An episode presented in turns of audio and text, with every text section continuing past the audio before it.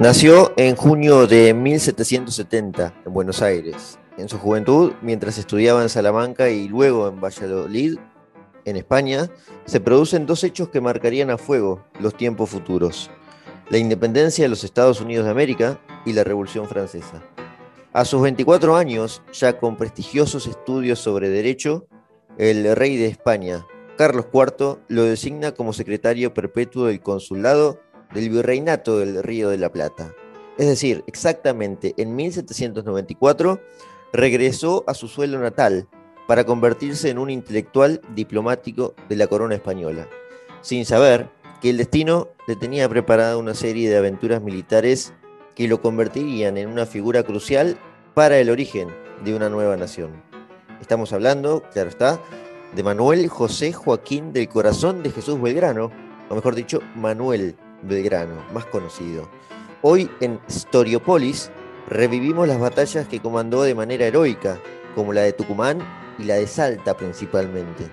Recordamos cómo un simple tipo de despacho se convirtió en protagonista de unas de las expediciones militares más famosas de la independencia argentina, que marcarían los límites del norte del país hasta nuestros días y que fundaría, en medio de esas heroicas batallas, los colores de la bandera nacional.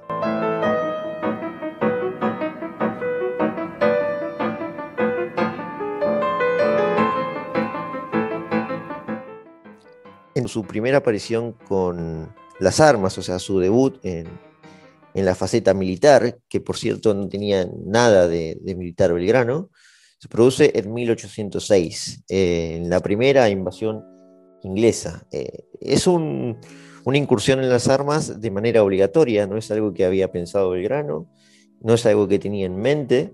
Los virreyes eh, entendían que Belgrano en algún momento podía ser eh, alguien importante en las milicias, pero no estaba en la cabeza de, él.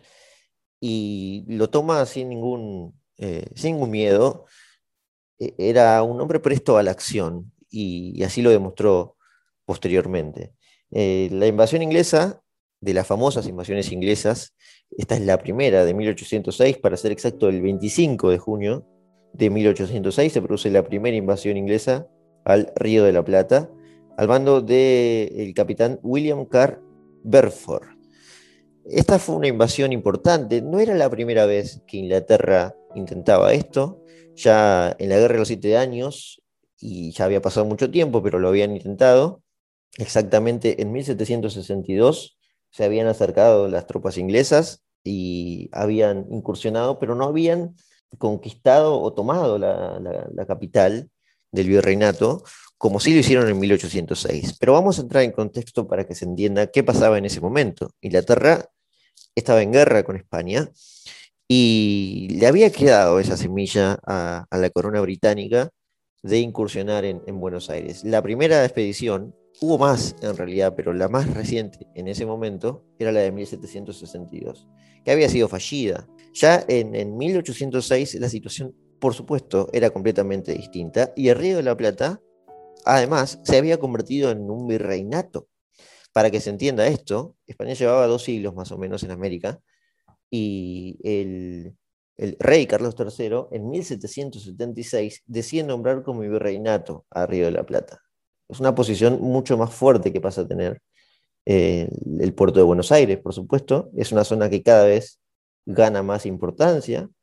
Le compite la importancia a otros distritos, además al mismo tiempo por ejemplo, el virreinato de Perú, que hasta ese momento era el más importante y era el lugar preciado, ¿no? También las minas del Potosí, por supuesto, eso era parte del virreinato de Perú.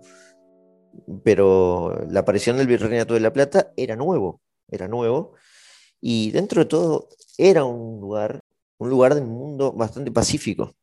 Pero Belgrano no dudó entonces en tomar las armas y prestarse a combatir.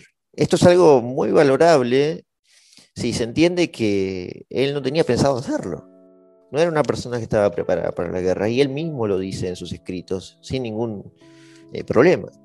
Eh, después iba a ser parte muy importante, por supuesto, de, la primera junta. Eh, y casi todos los que decidieron ir a la batalla estuvieron en, la organización de la Revolución de Mayo, en 1810, que, que, vamos a llegar por supuesto a eso. De hecho, tenemos un capítulo hace poco, precisamente el 25 de mayo, aquí en Politinomics. Lo hablamos con el historiador Emilio Campos sobre el tema. Pero la única excepción fue Mariano Moreno en la primera junta. Mariano Moreno, un personaje también relevante en, la Revolución de Mayo, pero que nunca, nunca tomó la decisión de tomar las armas. Belgrano no tuvo problema. Pocos se acuerdan de eso. Belgrano también era, igual que Moreno, un abogado y, también era un intelectual. Pero, pero bueno, Belgrano no le hizo asco a, a esos asuntos que ponían en riesgo su vida. De hecho, en 1806 se suma a las órdenes del capitán Cornelio Saavedra, del jefe de regimiento de patricios en aquel entonces, y eh, después de una conquista breve que tienen las eh, fuerzas invasores inglesas en Buenos Aires, eh, se produce la famosa reconquista de Buenos Aires, donde Belgrano es comisionado por el virrey de ese entonces, Rafael de Sobremonte, para formar una compañía de caballería compuestas de jóvenes, de comerciantes, porque los que iban a la guerra eran comerciantes, eran tipos de despacho. Anteriormente, Rafael de Sobremonte no, tiene, no cumple el mejor papel en esta invasión y se retira hacia Córdoba. Eh, primero pide refuerzos para España por esta invasión, España no responde porque a su vez estaba en guerra, y aparece eh, una figura eh, heroica en aquel entonces, que por supuesto no era Belgrano, porque no iba a mandar al ejército con tanta poca experiencia, y es el francés Santiago de Liniers, que luego sería virrey, y entre las grandes figuras de esta eh, reconquista, muchos de los que combaten aquí en, este episodio se convierten luego en, en unos baluartes para pensar en lo que iba a suceder después, exactamente un año después, desembarca una nueva tropa británica en las costas de Río de la Plata para un intento de una segunda invasión, esta vez al mando del coronel John Whitlock. Y hay una nueva respuesta defensiva y victoriosa de las costas de Río de la Plata. Obviamente, otra vez con la participación del coronel Cornelio Saavedra, del virrey Santiago de Liniers, por supuesto de Manuel Belgrano y muchos otros integrantes de lo que después sería la primera junta. Hipólito Vieites, aparece eh, Martín de Álzaga, Martín Miguel de Güemes y sus gauchos que ya empezaban a reivindicarse por ese entonces, y los ingleses son expulsados nuevamente.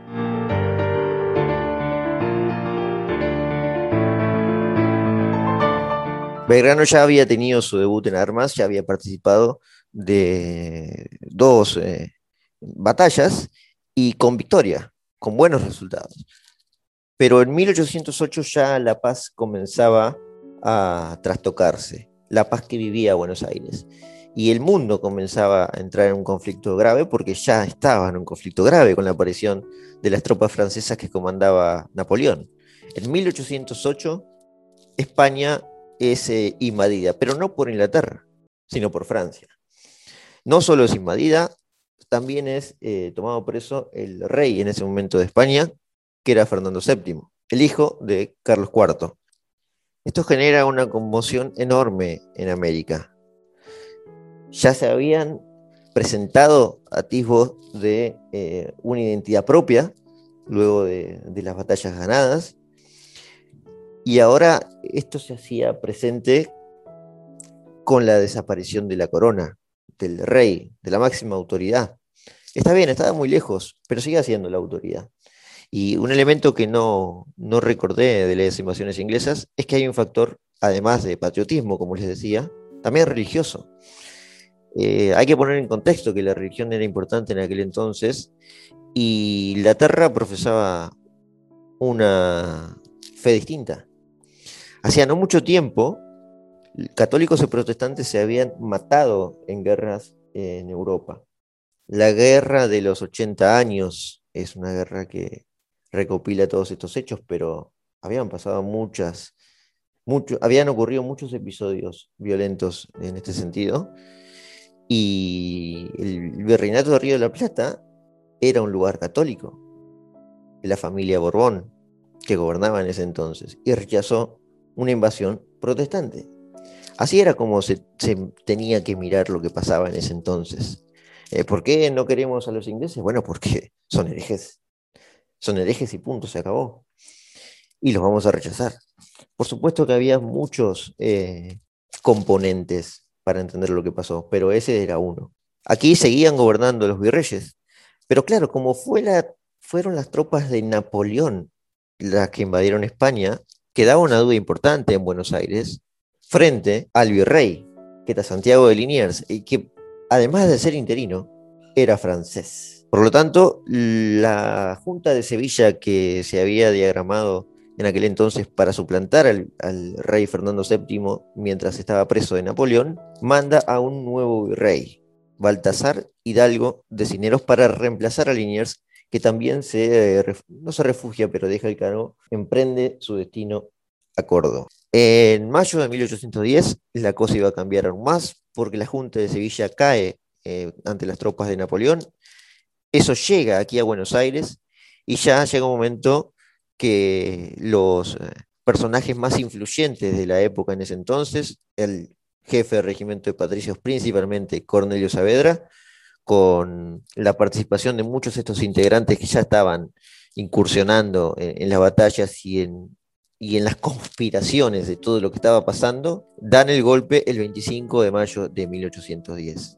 Eh, el golpe que no tiene igualmente el derramamiento de ni una gota de sangre, revolución se le pone para entender que fue la primera victoriosa desde las que ya se estaban intentando antes de esa fecha. Pero no fue una revolución como se puede conocer hoy en día. Fue algo muy pacífico, fue un cabildeo, fue algo diplomático, donde las fuerzas militares las tenía Saavedra y el virrey Cisneros entendió que mucho no tenía que hacer, porque aunque intentara una heroica, no tenía fuerzas para combatir. El 22 de mayo se, llama a un cabildo abierto, era esta institución, la del cabildo abierto, muy prestigiosa, por cierto, en ese entonces, muy democrática para la época, aunque de democracia, como la entendemos hoy, no había nada, pero se llamaba a una consulta popular, popular en el sentido de aquella época también, tengo que aclarar todos los términos porque hoy los historiadores confunden bastante cuando uno menciona este tipo de cosas, Cineros deja todo al azar y el 25 de mayo, mejor dicho, el día anterior, se da cuenta que lo han cesado y tienen que volver a España.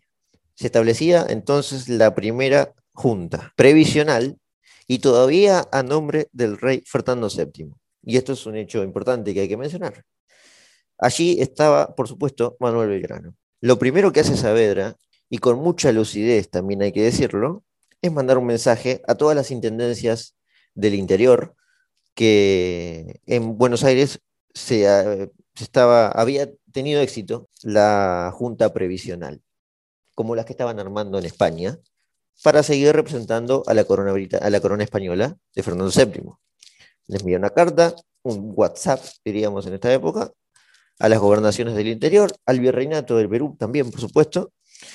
Pero claro, en el interior no era tan normal lo que estaba pasando. ¿Qué les pasa a estos locos de Buenos Aires? ¿Qué están haciendo exactamente? ¿Por qué? Eh, ¿Quién les dio la autoridad para reemplazar al rey y al virrey, además?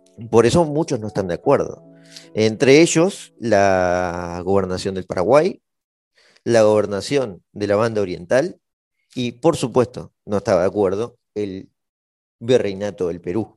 Aquí es entonces donde Saavedra toma una decisión clave y entendible entonces, en ese entonces que es empezar a dirigir campañas militares a esos lugares, a esos puntos de la geografía colonial que podrían disputarle la hegemonía de Buenos Aires. Porque este era el asunto. Vamos a ver después que la independencia, las guerras de la independencia, no se dan contra España, no se dan contra los españoles, se dan especialmente con americanos que quieren ellos el punto de hegemonía colonial. Por supuesto, en nombre del rey. Algunos y, muchos terminarían peleando en nombre del rey y de Dios, pero no eran españoles eh, que vinieron acá a frenar lo que estaba sucediendo. España no podía, la España peninsular no podía, no tenía forma. Y acá hubo una guerra, una, una defensa enorme del rey durante muchos años. Es decir, la causa independentista era una utopía en aquel entonces. Eso hay que entenderlo. No estaba en la cabeza de nadie y si estaba en la cabeza de alguien eran locos. Y muchos fueron ajusticiados, como les digo, en la Revolución de Mayo de 1809 en el Alto Perú. Y aquí, eh, en Buenos Aires, el lanzamiento de Álzaga había sido frenado, pero no hubo asesinato a ninguno de los integrantes. De hecho, Álzaga había sido detenido, pero no mucho más, y Moreno había zafado con, bastante agilidad. ¿eh? Moreno siempre ha sido la persona que escapaba a todo este tipo de cosas, con muy buenas relaciones con el virrey y con los clientes de él. Eh, en los dos bandos siempre estaba Moreno. Eh, el que no estaba en los dos bandos era Belgrano. Y lo primero que se le asigna a Belgrano entonces, que es aquí donde ya tiene su segunda experiencia militar, pero ya no acompañando un ejército, sino dirigiéndolo, es la expedición a auxiliar al Paraguay.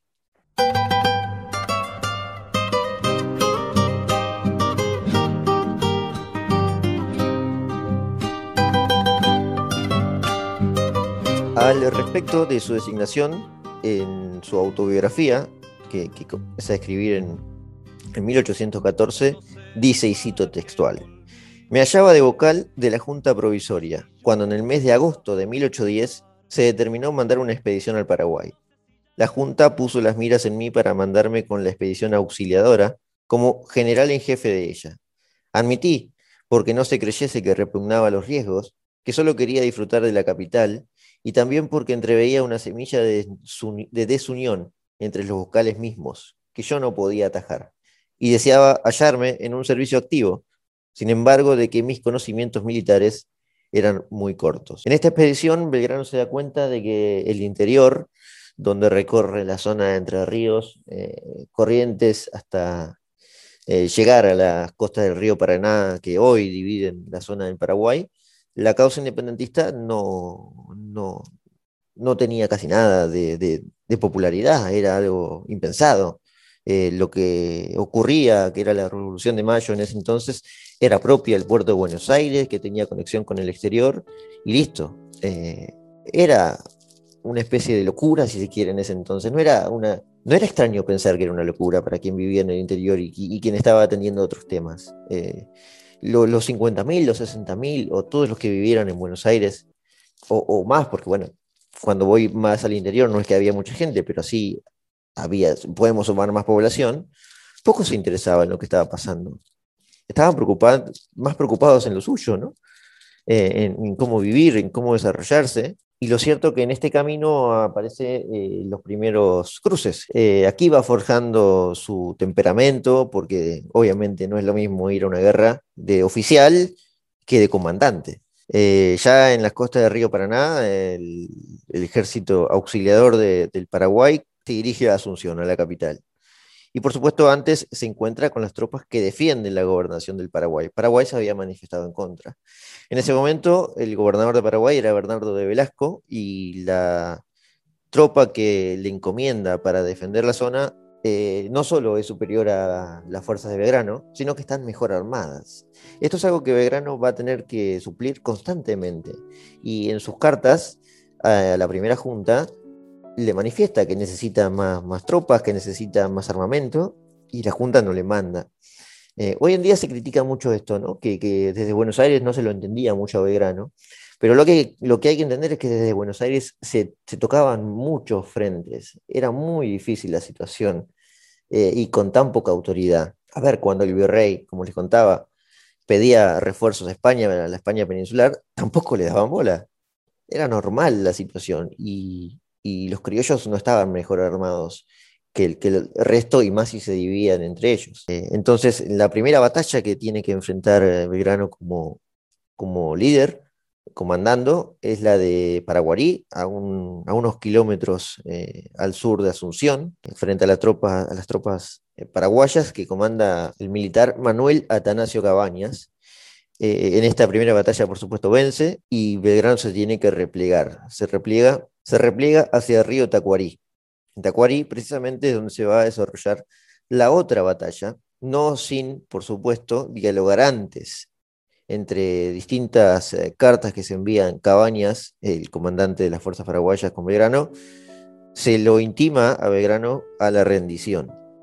Igualmente hay que aclarar que tenían muy buenos tratos. Belgrano no va a conquistar Paraguay en el ejército, sino que va a auxiliarlos.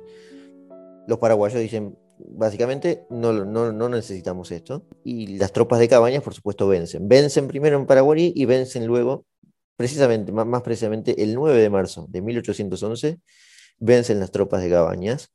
Eh, Belgrano había rechazado esa, esa, intimación de rendición. Ya el gobernador de Velasco le, pide a Cabañas que expulse a Belgrano hacia el otro lado del río Paraná.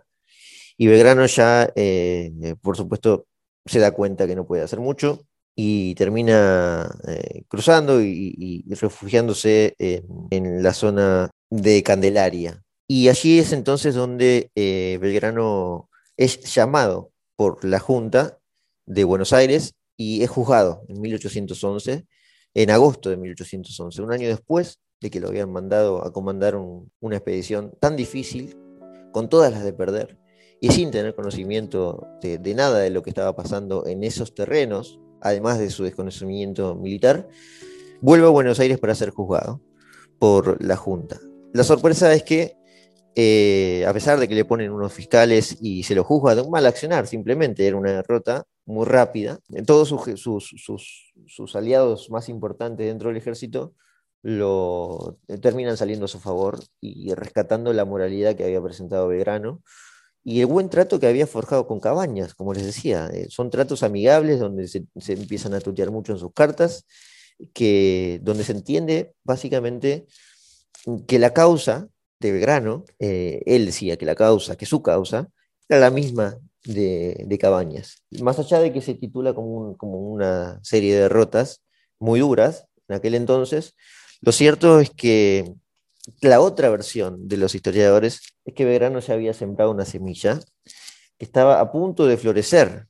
En mayo de 1811, luego de la batalla de Tacuarí, que fue en marzo, se produce en Paraguay una revolución, la Revolución de Mayo del Paraguay, donde Atanasio Cabañas, junto a otros dos, toman el poder y destierran a Bernardo de Velasco. Entre estos tres estaba José Gaspar de Francia, quien eh, poco tiempo después se convertiría en eh, el líder de esa revolución y en un dictador, con todas las letras, un dictador perpetuo en el Paraguay. Esta gobernación era la primera que se independizaba de la corona y de Buenos Aires y de todas las independencias cercanas.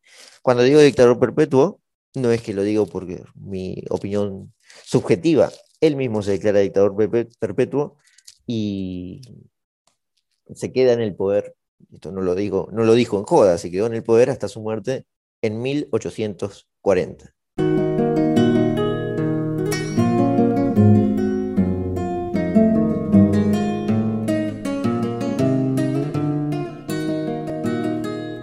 Ya en Buenos Aires, eh, Belgrano es convocado para, y, perdonado y, absuelto de todo lo que se lo acusaba, eh, es mandado a una nueva expedición. Esta vez a la del Alto Perú. Y aquí comenzaría su historia, ya esta vez eh, con experiencia, no mucha, pero que veríamos después que serviría de mucho todo lo que le había pasado antes. Eh, emprende su camino por Rosario para dirigirse a, lo que estaba pasando en el norte. Eh, esta expedición, la, la del Alto Perú, sería histórica y no era la primera, esta es la segunda. La primera, por supuesto, mientras Belgrano estaba en Paraguay, había ocurrido antes, bajo el mando de Juan José Castelli, su primo, más precisamente, que había empezado muy bien, con, triunfos importantes, no tanto como le había salido a Belgrano en, Paraguay, sino que Castelli eh, triunfa en la primera batalla eh, de la independencia, que es la batalla de Suipacha, esto es ya en lo que hoy es territorio boliviano, en el sur de Bolivia, en ese momento territorio del Alto Perú, mm, pero después tiene un tropezón, un tropezón enorme en la batalla de Huaki. En, en Huaki lo que sucede es eh, comentado por los historiadores como una violenta derrota, donde el virreinato del Alto Perú logra una enorme victoria bajo el mando de José Manuel Goyeneche. La batalla de Huaki dejó enormes consecuencias en, en las tropas argentinas, argentinas no, en las tropas criollas. Eh, va a ser difícil no confundirme en este entonces con, la mención y la diferenciación de las tropas, pero la derrota fue tan dura que la desesperación y la retirada especialmente de la altura de, de Huaki en la zona de Bolivia hacia el norte argentino por parte de las tropas de, de Castelli. A ver, Castelli era parte de la Junta, había ido como el representante político de la Junta, el, que comandaba las tropas era en realidad Antonio González Balcarce, estaba el, coronel eh, Juan José Viamonte, estaba Eustoquio Díaz Vélez, estaba Bernardo Monteagudo. Hay, hay muchos libros sobre la batalla de Huaki y la consecuencia fue un accionar bastante irresponsable de estos personajes que en la retirada cometieron bastantes agresiones a los pueblos nativos de, la zona del Alto Perú y también de, la parte de Salta, Tucumán. Es decir, no solo se había perdido, se había generado una mala imagen para el ejército que provenía de Buenos Aires y eso era un antecedente con el que Belgrano además tenía que lidiar. O sea, no solo fue con menos tropas, no solo fue con poco conocimiento, que venía una derrota, él venía una derrota y las tropas que iba a tomar también venían de, de caer en Huaki, Además, había una mala imagen. ¿Qué es esta mala imagen de la que les hablo?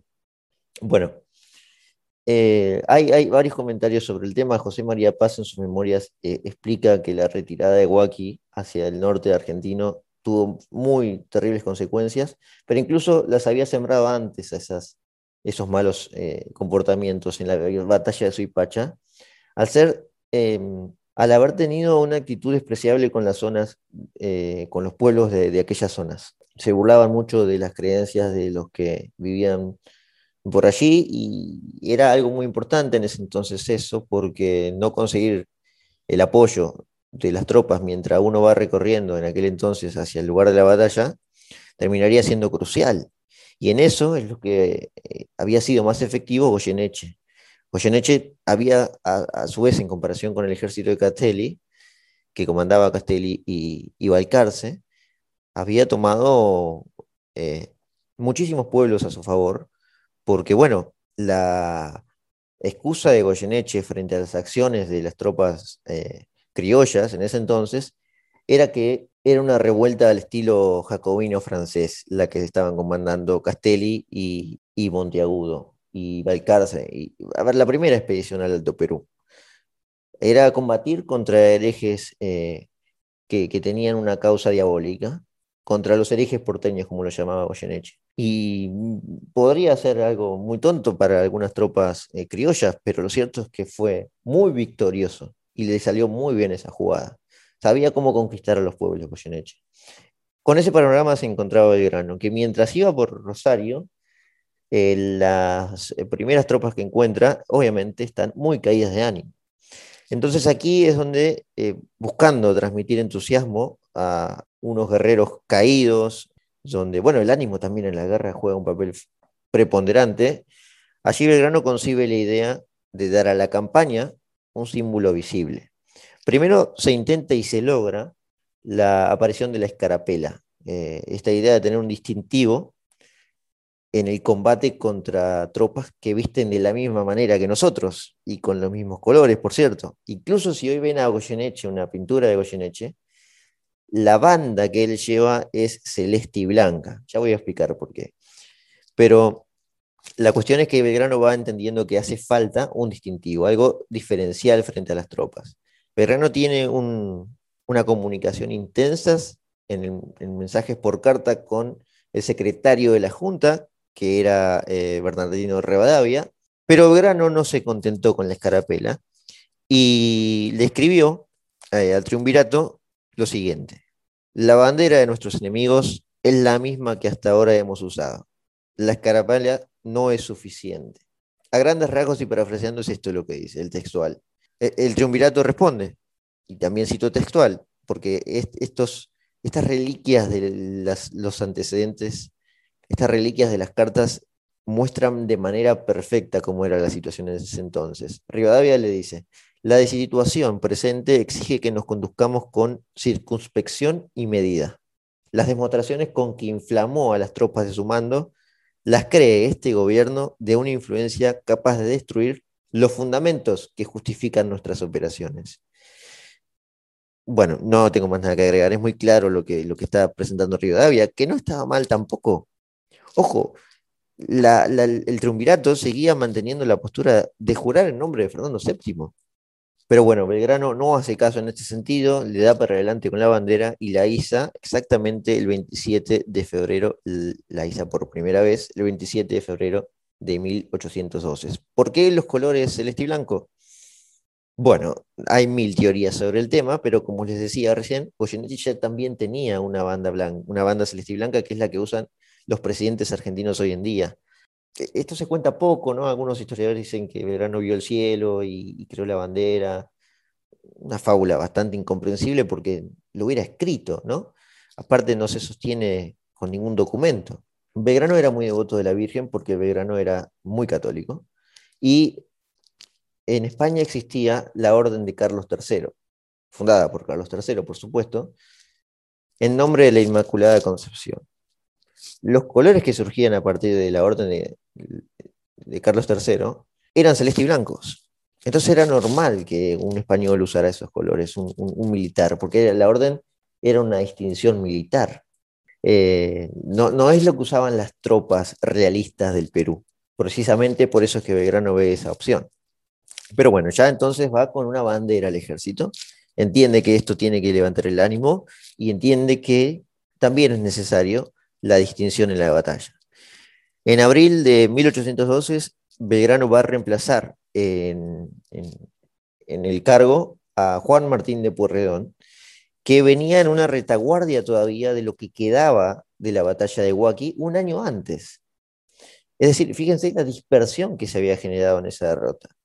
Eh, venía bajando, bajando eh, y sosteniendo el, avance realista, recuperando eh, armamento, recuperando víveres y, gente también. La, tarea de Puerredón, según varios historiadores, fue enorme al recuperar eh, fuerzas y, de lo que se había perdido, entregárselo a Belgrano. Puerredón, con todos los honores, vuelve a Buenos Aires, más tarde sería parte del gobierno del eh, primer triunvirato, del segundo, no sé si, perdón, del primer triunvirato. El primer triunvirato este estaba eh, para que se vayan familiarizando con los nombres, constituido por Manuel de Sarretea, Feliciano Chiclana y Juan José Paso, el primero. Después estaría, por supuesto, Pueyrredón. Este ejército del Alto Perú, el ejército del norte, iba a encontrarse de la misma manera que Belgrano en su momento yendo a Paraguay, con una población que le era hostil. Finalmente, para el primer enfrentamiento con los realistas, eh, Belgrano eh, iba ya a cambiar la situación. Eh, los realistas venían bajando por el norte y estaban presionando a las tropas criollas y la situación era muy difícil para Belgrano. ¿Cómo, cómo saltear todo esto? Y además, desde Buenos Aires, la advertencia era que Belgrano, eh, que, las tropas se retiren, no den batalla. Desde Buenos Aires le ordenaban a Belgrano no presentar batalla y retirarse hasta Córdoba. Eh, él había además dispuesto lo que se conoce eh, hoy en, la historia como el éxodo jujeño, eh, ya en agosto de 1812, yendo hasta Jujuy, deja tierra arrasada en Jujuy, comprende, o por lo menos obedece lo que está pidiendo Buenos Aires, de recoger todo lo que se pueda y, volver hacia, hacia Córdoba. recoger todo, también hablo de los pueblos. Ojo, eh, acá hay hombres, mujeres, niños que se suman al éxodo y dejan sus casas, dejan su lugar natal o donde estaban viviendo y acompañan a las tropas de Belgrano eh, en la retirada. Mientras tanto, el peligro estaba de que los realistas aparezcan y que lo estaban haciendo. Hay una parada importante donde en el retroceso, una serie de paradas importantes donde Belgrano va asimilando que es muy difícil escapar a esta situación. Es muy difícil llegar hasta Córdoba sin que los encuentren antes las tropas realistas. Y se produce un episodio clave antes de la batalla de Tucumán, que es el combate de las piedras. Aquí hay una participación especial de un, comandante que estaría siempre al lado de Belgrano, que estuvo en la batalla de Huaki, Tokio, Díaz Vélez, eh, y el combate, en el combate de las piedras es un escaramuza, son, es un combate muy rápido de pocos hombres, con pocas pérdidas, pero es una victoria de la Fuerza Patriota. Y eso frenó el avance de lo que estaba eh, lo que estaba, el avance que estaba protagonizando las fuerzas realistas. En ese momento no estaba Goyeneche al mando, estaba eh, Pío Tristán, un conocido de Belgrano porque habían estudiado juntos en Salamanca, y estaban igualmente muy cerca, ya centrados en Salta, eh, en Metán, precisamente es donde reposa Tristán eh, después del combate de, las piedras, que, beneficia del retroceso. Metán está a 140 kilómetros al sur de la ciudad de Salta, para que entiendan más o menos la zona de la que estamos hablando.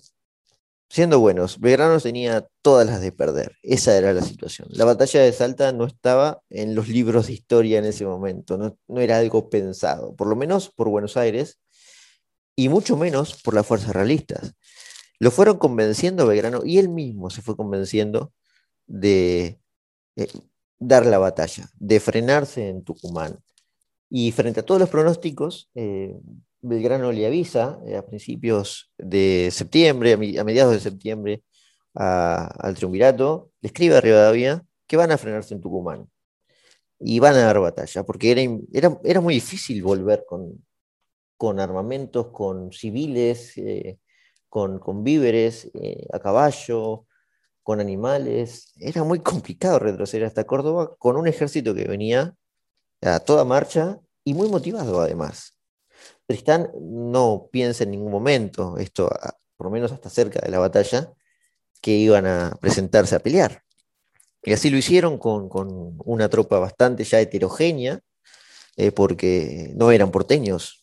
Era el ejército porteño, según Goyeneche, pero estaba lleno de gente del interior. Había santiagueños, había tucumanos, salteños, eh, hay un contingente de Catamarca que llega eh, un día antes de la batalla de Tucumán. Hay ponchos coloridos para que se imaginen cómo, cómo es la situación. Hay gauchos, hay un, caudal de 400, 500 gauchos, no dirigidos por, por, por, Martín Miguel de Güemes, porque Güemes había, sido separado del ejército por Belgrano por indisciplina.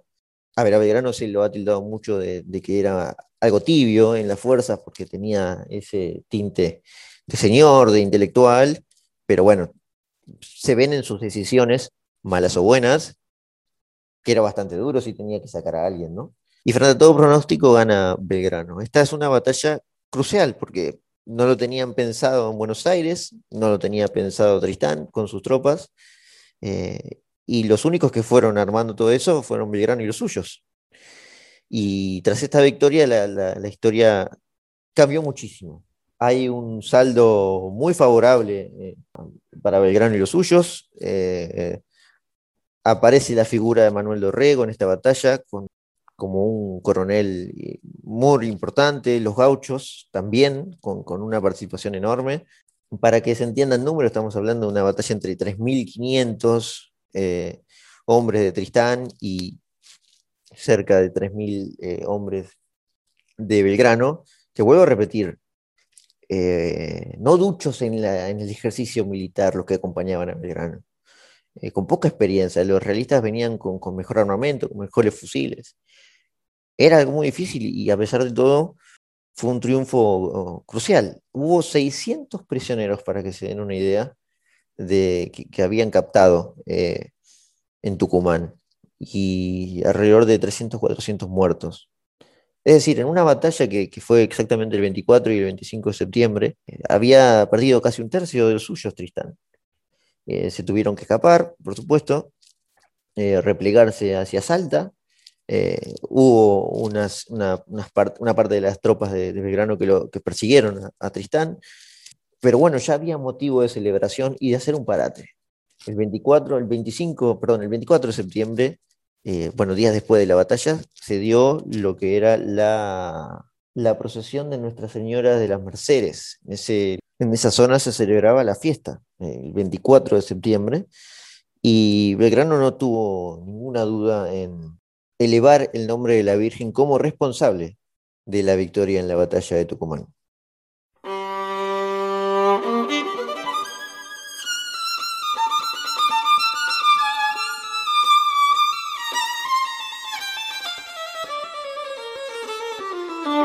Belgrano había levantado el ánimo, había hecho una guerra patriótica, política, pero ahora le sumó eh, el efecto religioso.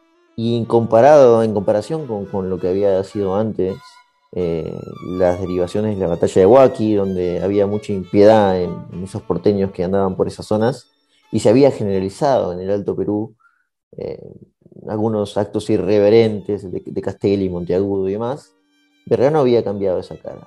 Pero por supuesto, las tropas de Tristán seguían allí y, Tristán, que se había creído vencedor de antemano, eh, no iba a dar el brazo a torcer.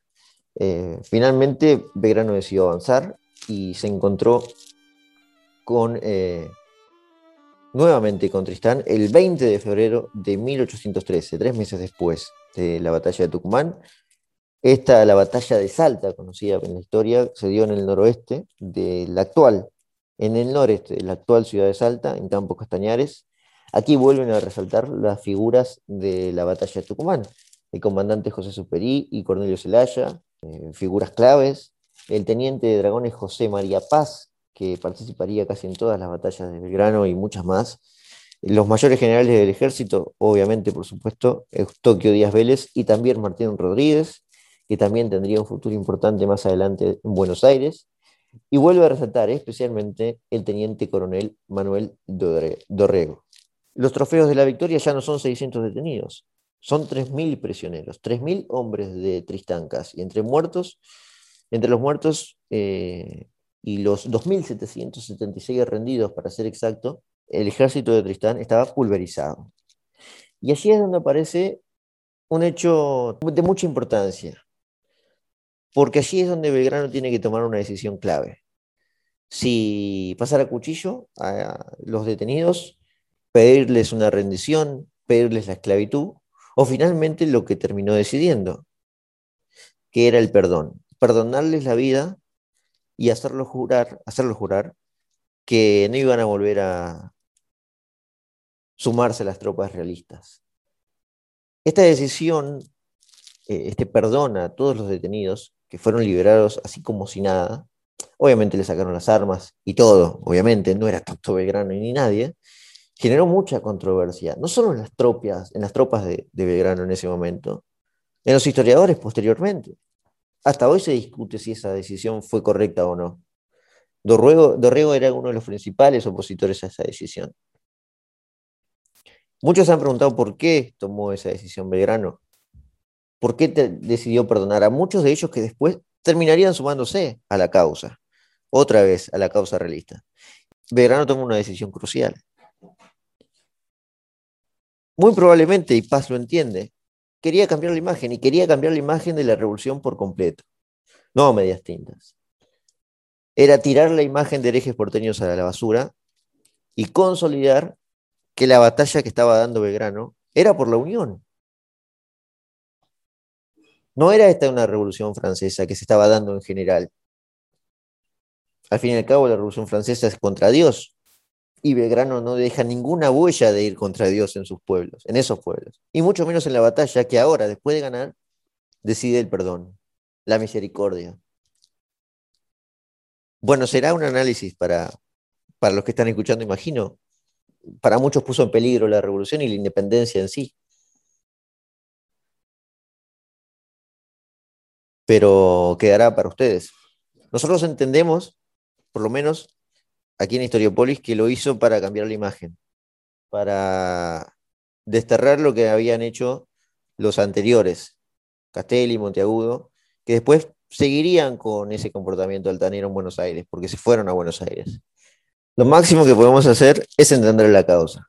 La conclusión la sacarán eh, los que estén escuchando este capítulo.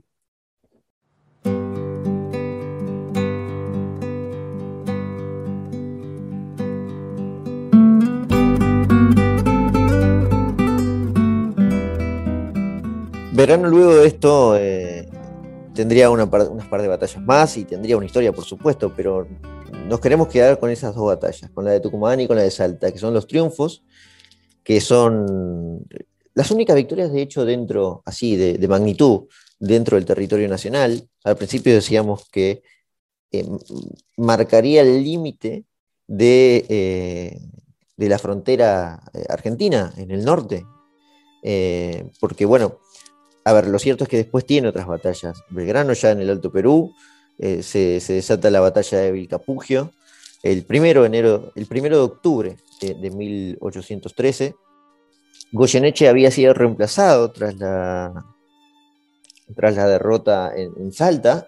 Fíjense, ¿no? O sea, Goyeneche que era un militar de carrera, con mucha experiencia, con un pasado en Europa donde había estudiado eh, todas las tácticas militares eh, para en algún momento tener que ponerlas en el campo, es el que termina derrotado por Belgrano, ¿no? Y que no tenía mucha experiencia. Y, eso es lo, lo, lo, que se debería destacar también hoy en día de Belgrano, además de, todos sus aportes intelectuales.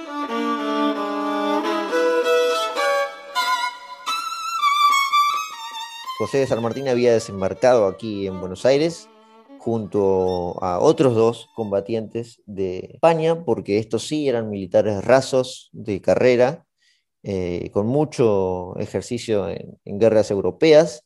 San Martín era uno de ellos, pero también estaba Carlos María de Alvear y Francisco Ortiz de Ocampo.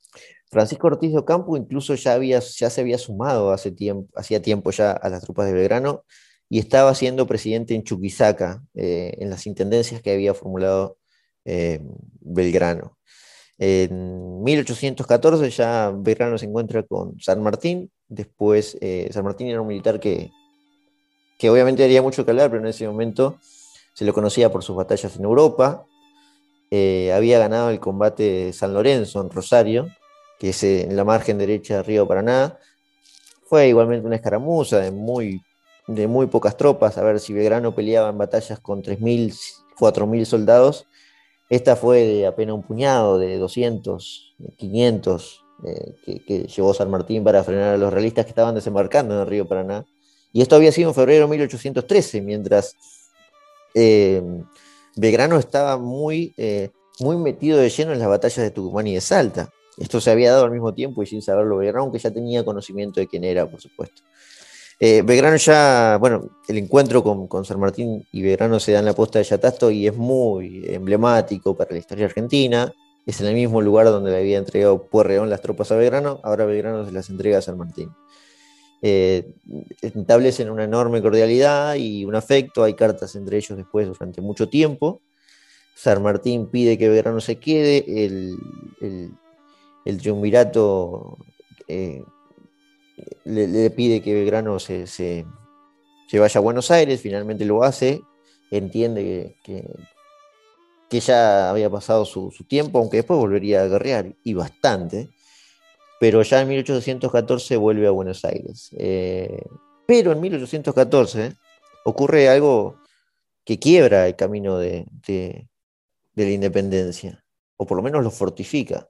Fernando VII vuelve a España, las tropas de Napoleón ya menguadas, y, vuelve el rey a la corona española.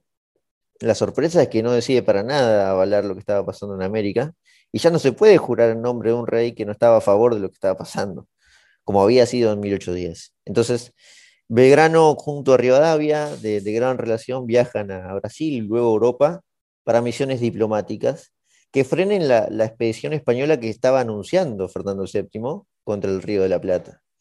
Ya sin mucho éxito, en ese momento Europa se había consagrado nuevamente la, era monárquica, pero lo que así se había consagrado a su vez, la era monárquica volvía con mucho énfasis en Europa, a su vez en América también se estaba consagrando una independencia, pero no una independencia como se la puede pensar eh, hoy en día, no una independencia republicana democrática, las gestiones de Belgrano y Rivadavia en Europa eran buscar a un rey. Ya no Fernando VII, porque estaba en contra, pero ¿por qué no, eh, ¿por qué no Carlota Joaquina de Borbón, la hermana de Fernando VII, que era lo que pretendía Belgrano? Eh, estos intentos no se logran y en 1816 comienza a sesionar el Congreso de Tucumán, ya pensando en la independencia que se daría el 9 de julio eh, de 1816, otro día muy importante para la historia argentina, pero no se declaraba si iba a ser un país que no era todavía como se lo conoce hoy, pero si, era, si el régimen iba a ser monárquico, eh, iba a ser una república, iba a ser monárquico absolutista o constitucional. Eh, era difícil saber qué era el territorio del Río de la Plata, que en ese momento ya se enfrentaba a otras cuestiones que ya no eran las del Alto Perú, aunque seguía habiendo batallas, sino que eran las rebeliones internas, las intendencias que antes habían apoyado a Belgrano eh, o los pueblos se empezaban a rebelar. Belgrano vuelve de Europa en 1816, eh, como decíamos, porque él es parte del Congreso de Tucumán donde se firma la independencia, pero se lo vuelve a mandar al ejército. Las últimas batallas de Belgrano son eh, como jefe del ejército del Perú nuevamente, cuando reemplaza a José Rondó, que había sido vencido otra vez en el Alto Perú, siempre le costó a, las tropas eh, dirigidas desde Buenos Aires avanzar por el Alto Perú. Frenado en Humahuaca y, acantonado en Tucumán, Belgrano ya no tiene mucho más para dar porque otra vez va a ir a, la altura de Bolivia para, caer derrotado. Esos lugares ya eran inaccesibles. Eh, o por lo menos habían traído bastantes derrotas. San Martín había encontrado, le había encontrado la vuelta a la situación, y a Perú ya no se dirigía por el llano, sino por, por, el Pacífico, eh, partiendo de Chile, por eso cruzó los Andes. No es que cruzó los Andes de paseo, los cruzó porque tenía que llegar a Santiago y liberar Chile, que lo hace, por supuesto. Deja a su compañero Bernardo Higgins y, se dirige hacia Lima. En Santa Fe y Santiago del Estero es donde tiene que dar las últimas batallas eh, Belgrano, por ejemplo, allí se choca con bravísimos eh, caudillos como eran Stanislao López y José Artigas, que había generado la rebelión de los pueblos de la banda oriental, lo que hoy es Uruguay, había independizado, independizado Corrientes, Entre Ríos, bueno, Santa Fe y Santiago del Estero, que después vuelven al mando de Buenos Aires. Ya en junio de 1819 pediría licencia por, por un fuerte deterioro de la salud. Eh, Belgrano ya, ya venía muy mal con muchas enfermedades, ya era grande también para la época, y es eh, llevado a Buenos Aires por su médico privado, y allí pasaría sus últimos días, con mucha agonía, por cierto, eh, con mucha pobreza también, porque Belgrano había rechazado muchos premios que le, había dado, le habían dado desde Buenos Aires y los había dirigido. Por ejemplo, después de la batalla de Salta, Belgrano es premiado con 40 mil pesos en ese momento, que era muchísimo, y él decide donarlo, donarlo para la creación de escuelas. Eh, él menciona en sus cartas, eh, en su recorrido por el interior, que hace falta educación constantemente. Y tenía razón, hacía falta, y esta fundación de cuatro escuelas con su dinero que había aportado, allí aclara que hace falta enseñar aritmética, eh, matemática, las materias que, se hablaban en ese entonces y enseñar en la doctrina cristiana a todos, que ya estaban igualmente bastante metidos, por supuesto, lo entendía muy bien. El final de Belgrano es, eh, es triste porque sufre bastantes dolencias, malaria, un cúmulo de enfermedades. Además, eh, se da en un momento en el, Río de la Plata donde todo además ya era muy convulsionado. Era difícil saber quién gobernaba, eh, lo que se llamó, se llama históricamente la anarquía del año 20. Ya unos meses antes de junio, Belgrano empezaba a, escribir su testamento, sabiendo que, que la historia eh, del territorio por el cual él había peleado no sería muy simpática para, su final. Así finaliza el, testamento Belgrano, unos meses antes de, su fallecimiento. Y cito textual, solo me consuela el convencimiento en que estoy de quien siendo nuestra revolución obra de Dios, Él es quien la ha de llevar hasta su fin, manifestándose que toda nuestra gratitud la debemos convertir a su divina majestad y de ningún modo a hombre alguno. Estas eran las últimas palabras, por lo menos escritas de Belgrano y que tienen documentación. La historia dice que murió diciendo, ay, patria mía, pero bueno, saben que eso es difícil de comprobar. Tratamos aquí en Historiopolis y en este debut de este capítulo de ajustarnos a los hechos, de entender lo que estaba pasando en ese momento con historiadores a lo largo de, este tiempo que han escrito. ¿Qué mejor que tener por, lo que, como yo les mencioné, las memorias póstumas de José María Paz, que compartió ejército con él y que después, muchas décadas posterior, iba a escribir sobre, sobre todos estos acontecimientos. Eh, Belgrano finalmente muere, por supuesto, el 20 de junio de 1820.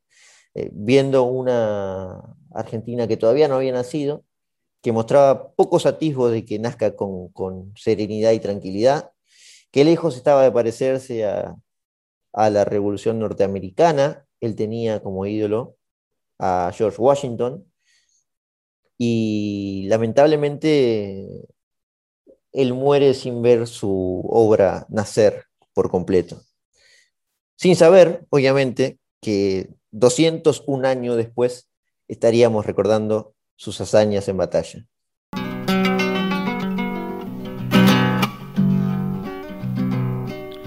Adiós, general Belgrano, peregrino de la patria, memorias le traigo yo de Tucumán y de Salta.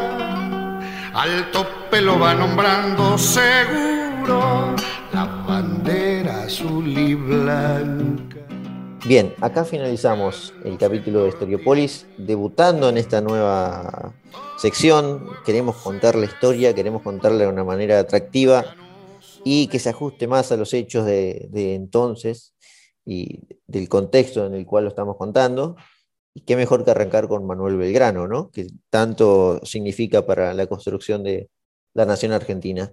Eh, espero que les haya gustado, que hayan disfrutado el tópico de, este capítulo se quería centrar en las batallas de Salta y Tucumán, eh, pero bueno, nos hemos dejado llevar por toda la historia de Belgrano. Eh, lo que sí me queda para consultarles es la decisión que tomó Belgrano. ¿Qué les parece? Eh? En esta subsección de la nueva sección de Politinomics, que es Historiopolis, quisiera consultarles a ustedes si, si, les parece bien, o por lo menos si, si han estudiado el tema o si les ocurre eso en batalla en algún momento. Eh, ¿Estuvo bien la decisión de Belgrano?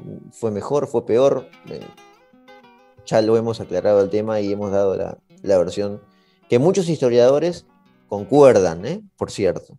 voy a dejar la bibliografía y de dónde saqué todos estos datos para que quede claro en, en, mi Twitter, lo voy a dejar y bueno, para que observen ahí de dónde saqué toda la data, que no estoy inventando nada, por supuesto, esto llevo días de estudio, semanas, te diría. Eh, pero bueno, a mí me encanta. La pregunta es si a ustedes les gusta y necesito que me lo comuniquen. Eh, por WhatsApp, si me mandan un audio WhatsApp, un mail, un, mensaje directo de Twitter, lo que quieran, pero que me comuniquen si les gusta, para saber si sigo haciendo, obviamente. Eh, bien, acá finalizamos. Agradecemos enormemente a quienes hayan estado del otro lado y nos estaremos encontrando en un próximo capítulo de Politinomics o de Historiopolis. Eh, el que quede mejor. Muchas gracias.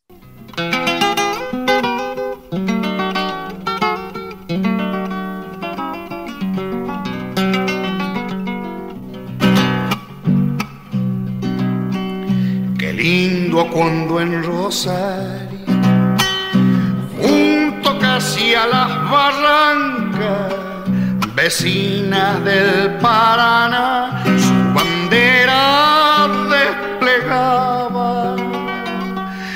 sol alto de febrero marcando los caminos de la patria.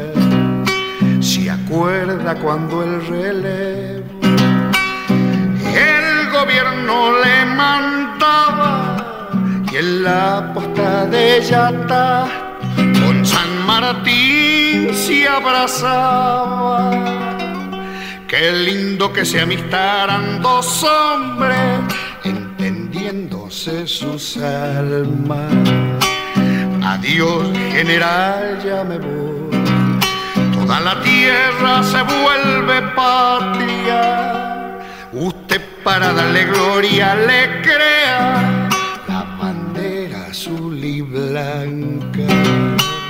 Usted para darle gloria le crea la bandera azul y blanca.